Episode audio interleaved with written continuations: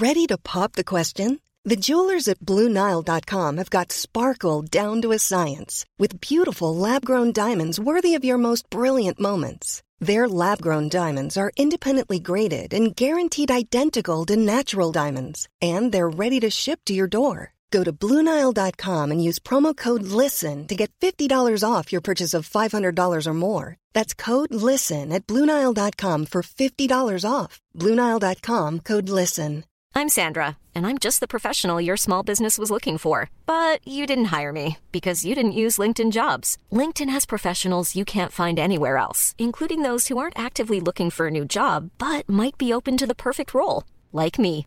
In a given month, over 70% of LinkedIn users don't visit other leading job sites. So if you're not looking on LinkedIn, you'll miss out on great candidates like Sandra. Start hiring professionals like a professional. Post your free job on linkedin.com/people slash people today. Hi, I'm Daniel, founder of Pretty Litter. Did you know cats tend to hide symptoms of sickness and pain? I learned this the hard way after losing my cat Gingy. So I created Pretty Litter, a health monitoring litter that helps detect early signs of illness by changing colors, saving you money and potentially your cat's life. Pretty Litter is veterinarian developed, and it's the easiest way to keep tabs on your fur baby's health right at home. Go to prettylitter.com and use code ACAST for 20% off your first order and a free cat toy. Terms and conditions apply. See site for details.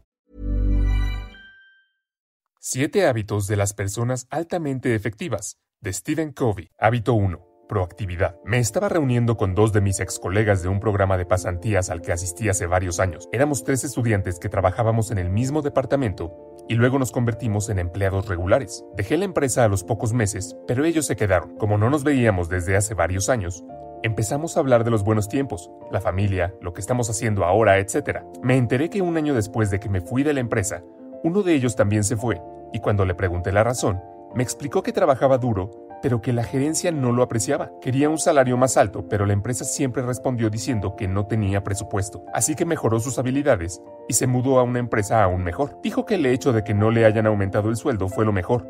De lo contrario, se habría quedado allí y no habría conseguido el gran puesto y el sueldo que tiene ahora. Cuando terminó de hablar, el segundo chico también comenzó a hablar cosas negativas sobre la empresa y dijo cosas similares sobre la gestión y los salarios. Sin embargo, en comparación con el primero, este todavía estaba trabajando en la misma empresa. Dijo que la gerencia no ha cambiado mucho y todavía no están apreciando a los empleados y no están dispuestos a aumentar los sueldos y por eso todo sigue casi igual. Culpó a la cultura de la empresa, la gestión, el mal ambiente de trabajo, etc. Si te diste cuenta, ambos dieron las mismas razones de su situación actual en la vida. Uno, debido a la mala gestión y bajo salario, se mudó a otra empresa y obtuvo un mejor salario, y el otro usó las mismas razones para explicar por qué no obtiene un salario más alto y un ascenso. El autor dice que hay dos tipos de personas en la vida, personas reactivas y proactivas. Las personas reactivas son como el segundo compañero de trabajo que se quedó en la misma empresa. Este tipo de personas siempre se enfocan en cosas que no pueden cambiar o controlar. Siempre se quejan de la economía, la inflación, la gestión,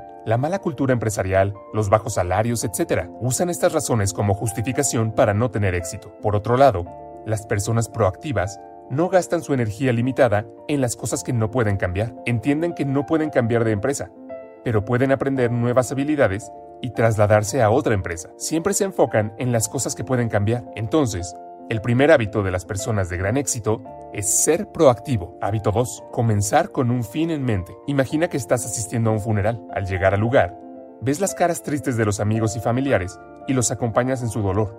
Sin embargo, cuando te acercas al ataúd, te das cuenta de que el que está dentro eres tú. En realidad, este es tu propio funeral que tendrá lugar en tres años. Luego empiezas a escuchar lo que dicen tus amigos, compañeros de trabajo y familiares sobre ti. ¿Cómo te gustaría ser recordado? Piensa en cómo quieres que sea tu vida durante los últimos tres años de ella. ¿Qué tipo de amigos te gustaría tener? ¿Qué tipo de jefe? ¿Qué tipo de esposo o esposa, padre o madre esperas ser? ¿Qué logros quieres que la gente recuerde sobre ti? ¿Cómo te gustaría influir en la vida de las personas que te rodean? Este segundo hábito consiste en comenzar por tener una idea clara de tu destino, meta u objetivo. Este hábito implica reflexionar sobre si cada uno de tus actos diarios es compatible con el objetivo que quieres alcanzar. Cuando tienes el objetivo final en mente, es más fácil decir no a las cosas que no te acercan a tu objetivo final. Desafortunadamente, muchos de nosotros fallamos en esto y nuestras acciones diarias no coinciden con nuestros objetivos finales. Por ejemplo, si tu objetivo es aprender una nueva habilidad después de trabajo para que puedas obtener un ascenso, ¿por qué sales a tomar una cerveza con tu amigo todos los días en lugar de educarte. Si tu objetivo es convertirte en un mejor padre, ¿por qué estás mirando televisión mientras tu hijo te hace preguntas e intenta jugar contigo? Si tu objetivo es crear un negocio para que puedas dejar tu trabajo algún día, ¿por qué dedicas tu tiempo libre a mirar televisión? Si miras tus metas y las comparas con tus acciones diarias, te sorprenderás de ver cuántas cosas haces que no tienen nada que ver con tus objetivos. Te sorprenderás de ver cuánto tiempo pasas con personas que no tienen nada que ver con tus metas. Si no me crees, simplemente toma una hoja de papel y en el lado izquierdo escribe tus objetivos y en el lado derecho escribe todas las cosas que haces en un día, como las personas que conoces, los proyectos en los que trabajas, los canales que miras en YouTube, etc. Si haces esto durante una semana, verás fácilmente que la mayoría de tus acciones diarias no tienen nada que ver con tus objetivos, pero de todos modos, las sigues haciendo. Hábito 3. Priorizar. Las prioridades de muchas personas son la familia, iniciar un negocio, educar a sus hijos, pero ninguna de sus acciones tiene esa dirección. Por ejemplo, no pueden pasar tiempo de calidad con su familia si tienen un día de trabajo agotador. Usan su tiempo libre para ver temporadas completas de su serie favorita en Netflix. Como herramienta para establecer prioridades, el autor muestra la matriz de gestión del tiempo en el libro. Esta matriz puede ayudarte a separar lo importante de lo urgente. En el cuadrante 1, lo urgente e importante son asuntos que tienen una fecha límite, cosas que requieren una acción inmediata. Por ejemplo, si tienes que entregar un pedido solicitado por tu cliente con fecha límite, escribe esta tarea en el cuadrante número 1. En el cuadrante 2, lo que no es urgente pero sí importante son los asuntos relacionados con tu desarrollo personal y profesional, el logro de tus microobjetivos, actividades que te ayudarán a ejecutar tu plan de vida. Por ejemplo, si debes asistir a un curso de diseño gráfico ese día, hacer 30 minutos de ejercicio o continuar leyendo un libro de finanzas, escribe esas actividades en el cuadrante 2. En el cuadrante 3, lo urgente pero no importante son todas esas frecuentes interrupciones de cada día. Por ejemplo, llamadas telefónicas, mensajes en WhatsApp o Messenger, y reuniones sociales sin importancia. Finalmente, en el cuadrante 4 se encuentran asuntos de poca importancia o urgencia, como el tiempo libre y el entretenimiento. Así es como lo primero que haces es entregar el pedido a tu cliente, luego asistir a tu clase de diseño gráfico o seguir leyendo ese libro de finanzas personales, atender mensajes importantes o correos electrónicos y finalmente, luego de descansar, puedes ver una película, por ejemplo. Muchas personas permanecen atrapadas en el cuadrante 3 pensando que es el cuadrante 1, y otras pierden un tiempo valioso de su vida jugando en su teléfono inteligente. Pero las personas altamente eficaces se centran en el cuadrante 2, no urgente, pero sí importante. Hábito 4. Ganar, ganar. El autor cuenta que tuvo la experiencia de trabajar para el presidente de una empresa que tenía un problema muy común. Los empleados no cooperaban entre sí, no trabajaban en equipo, tenían relaciones conflictivas y actitudes defensivas.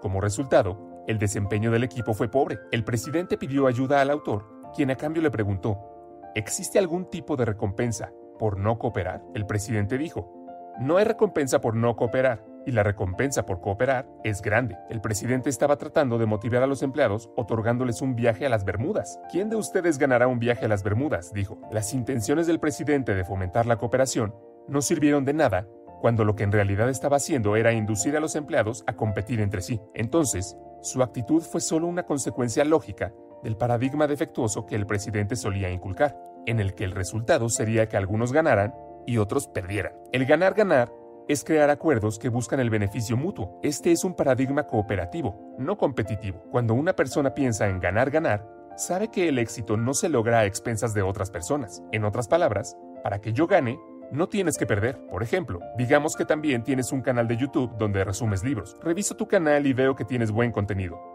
Así que recomiendo tu canal a mis suscriptores. De repente obtienes miles de suscriptores nuevos y decides visitar mi canal. También ves que tengo buen contenido y decides recomendar mi canal a tus suscriptores. Como resultado, también obtengo miles de nuevos suscriptores. Esto es un ganar-ganar. Ambos obtenemos nuevos suscriptores y nuestro público descubre nuevos videos. ¿Ves en qué se diferencia esto de que yo vaya a tu canal y deje un comentario negativo y espere que alguien lo lea y decida visitar mi canal? Hábito 5.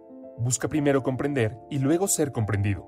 Imagina que tienes problemas de visión y vas al oftalmólogo, le cuentas al médico tu problema y él solo te da anteojos y te pide que los uses, pero al usarlos te das cuenta de que no te sirven y le dices al médico, pero él insiste, seguro que funcionan, funcionan para mí, esfuérzate más. Sin embargo, a pesar de tus esfuerzos, sigues viendo borroso, así que insistes, y el médico solo te dice, ¿Qué te pasa? Debes pensar en positivo. De esta manera, el problema no se resuelve. ¿Volverías a ese oftalmólogo? Personalmente, no volvería de nuevo a un médico que no diagnostica antes de recetar. Este también es el caso durante la comunicación entre personas. Solemos recetar sin diagnosticar durante las conversaciones, sin escuchar con atención. Para interactuar eficazmente con los demás, debemos comprender, y para comprender, se requiere una escucha empática. Se producen muchos malentendidos al hablar por teléfono o al enviar mensajes de texto. Los expertos en comunicación estiman que las palabras son solo el 10% de todo lo que comunicamos. El 30% corresponde al tono y otros sonidos, y el 60% nos comunicamos a través del lenguaje corporal. La próxima vez que realmente quieras entender a otra persona, no solo debes escucharla con tus oídos, sino también con tu corazón. No se trata solo de escuchar las palabras dichas, sino también de observar las emociones expresadas. Cuando escuches con empatía, el resultado será una mejora en tus interacciones con tus amigos, tu jefe o tus compañeros de trabajo.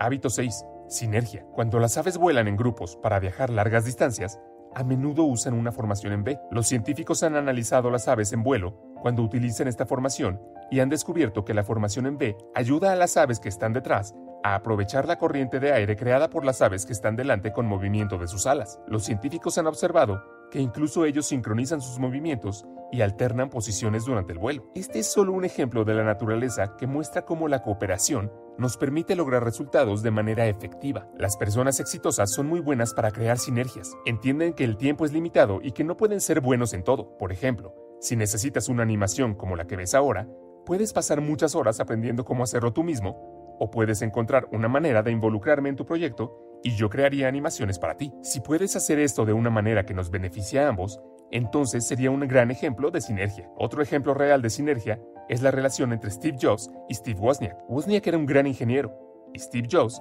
era un gran vendedor. La sinergia de estas dos personas llevó a la creación de Apple. Si trabajaran individualmente, tal vez no tendríamos una compañía como Apple hoy. Todos somos diferentes. Tenemos diferentes capacidades y diferentes formas de percibir una misma realidad. Esto puede parecer una debilidad si lo analizamos individualmente, pero cuando lo hacemos colectivamente, se convierte en una fortaleza. Hábito 7. Afilar la sierra. Un día, un hombre estaba cortando un árbol y su vecino se acercó y dijo que su sierra se veía bastante desafilada, y que si la afilaba, entonces podría cortar el árbol mucho más rápido. Y el hombre respondió, no tengo tiempo para eso. Puede que te rías de este hombre por no perder tiempo afilando su sierra, pero la verdad es que la mayoría de nosotros somos exactamente como él. Queremos estar saludables, pero no dedicamos 30 minutos todos los días a hacer ejercicio. Queremos ser inteligentes, pero no pasamos 20 minutos leyendo. Queremos una gran familia, pero no pasamos tiempo de calidad con nuestros hijos y nuestra pareja. Queremos estar concentrados y relajados, pero no tomamos 10 minutos todos los días para meditar. Queremos estar entusiasmados con nuestro trabajo el lunes, pero no descansamos lo suficiente durante el fin de semana. Durante mucho tiempo no pude afilar mi sierra. Era capaz de trabajar toda la semana más los fines de semana. Pensaba que lo estaba haciendo muy bien y que estaba siendo productivo, ya que trabajaba todos los días, pero en realidad siempre me sentía cansado, cometía muchos errores y lo peor de todo, me enfermaba muy a menudo. Pensaba que por trabajar los fines de semana estaba ganando dos días extra, pero la verdad es que me enfermaba con tanta frecuencia que pasaba muchos días más en cama o me cansaba tanto que no podía producir nada de valor. Esos dos días que ganaba los fines de semana pronto fueron borrados por días de enfermedad o días improductivos. Aprendí por las malas que los días de descanso son tan importantes como los días laborales normales. Mientras planificas tus días laborales, también debes planificar tus días de descanso con anticipación. Todos tenemos prisa y todos queremos hacer muchas cosas. Y por eso llevamos nuestro cuerpo al límite y nos olvidamos de afilar la sierra. Nuestro cuerpo tiene sus límites. Y cuando llegas ahí, tu cuerpo dice, ¿sabes qué?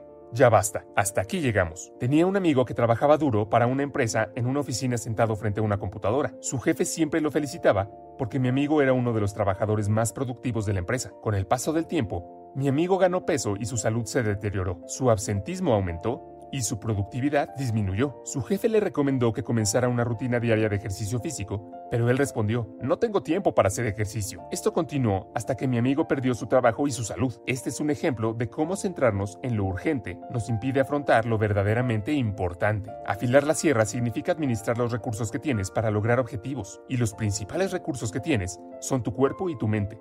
Distribuir adecuadamente tu tiempo a lo largo del día para atender no solo lo urgente, sino también lo importante, te ayudará a llevar una vida mucho más equilibrada. Gracias.